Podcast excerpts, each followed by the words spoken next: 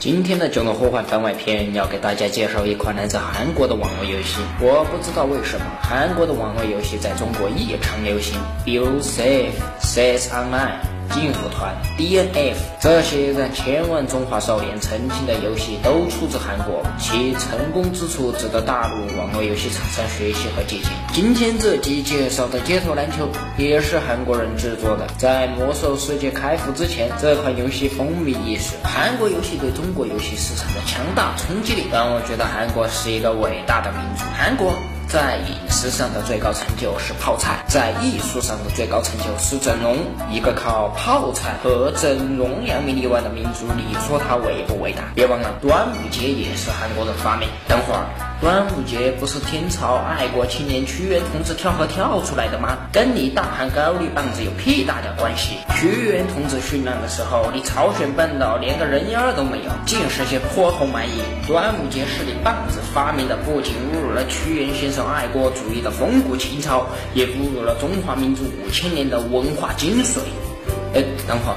我怎么扯到民族问题上去了？好的，我们回到这款韩国人制作的游戏啊，我们继续。好的，我们现在正式进入游戏啊。我们看到这个穿白色 T 恤的这个发烧男青年啊，就是我的这个角色啊。他的这两只手这么大，可能经常用啊，而且两只手都一样大，肯定经常用双手。还用双手，我一般都用一只手，他居然用双手。我们来看一下这个右下角有一个匪夷所思的东西，叫这个 Wonder Girls，什么意思呢？就是你要使用这这四个女孩，你必须要花人民币啊，你才能在游戏中使用以她们形象为基础的这个游戏角色。他娘的，就你们这四个啊！你看这个长相，这个身材，不是整容就是被潜规则弄过的。而且你们四个凭什么就耸立在这个游戏界面？而且我们要使用你们，还得花人民这肯定是靠关系嘛！我在怀疑你们四个的干爹是不是红十字会的？撑死了！好的，哦好，那么我们正式开始进入这个游戏啊啊！现在大家可以看到我正在这个准备啊，这是个问题。哎，我们看加了一个，喂，我我我去，等一下，他这个怎么带带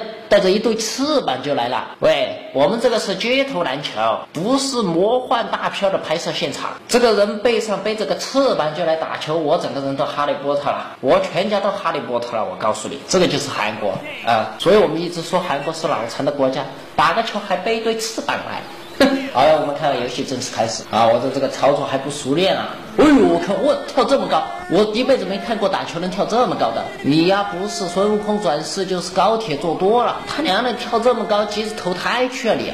这个街头篮球，我们现在就是看到它的画面很糟糕，毕竟是款老游戏。我总结了，这款游戏娱乐性很高。啊，但是专业性一点都没有，所以你不是一个专业玩家，你只是想玩的开心，这个游戏刚刚适合你。而且你不会篮球都无所谓，这个游戏完全没有篮球规则啊，这个出界了都无所谓啊，而且上手特别的这个容易。所以为什么它以前这么流行呢？我现在就在怀疑这款篮，我现在玩了这个游戏，我就在怀疑这个篮球是不是韩国人发明的。所以很多人都说是韩国是个脑残的国家啊，净把一些脑残文化带到我们中国来。那我就要问你了，他的文化的确脑。但是为什么我们这么多中国人还喜欢？你看我们中国千千万万的妹子，什么东方神起一到中国来，我们的妹子大惊失色啊！啊，换做是你，人家会大惊失色吗？为什么韩国我们所谓的脑残文化能够在中国如此之流行？我觉得这里面有他自己的吸引力和值得我们去研究的地方。我今天看优酷首页有个视频，讲的是日本网游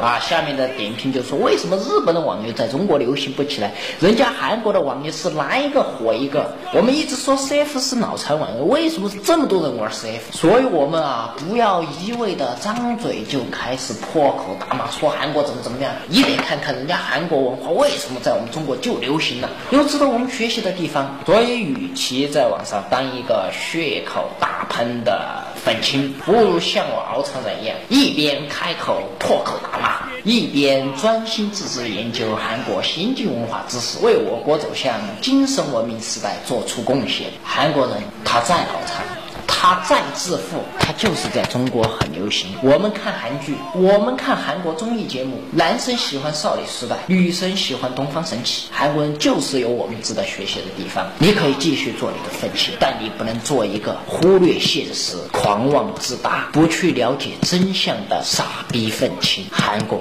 我们中国还有很多地方需要向人家学习。好了，今天节目就到此为止。希望大家在倾听敖厂长声音的同时，也能够喜欢街头篮球这款古老的游戏。再见。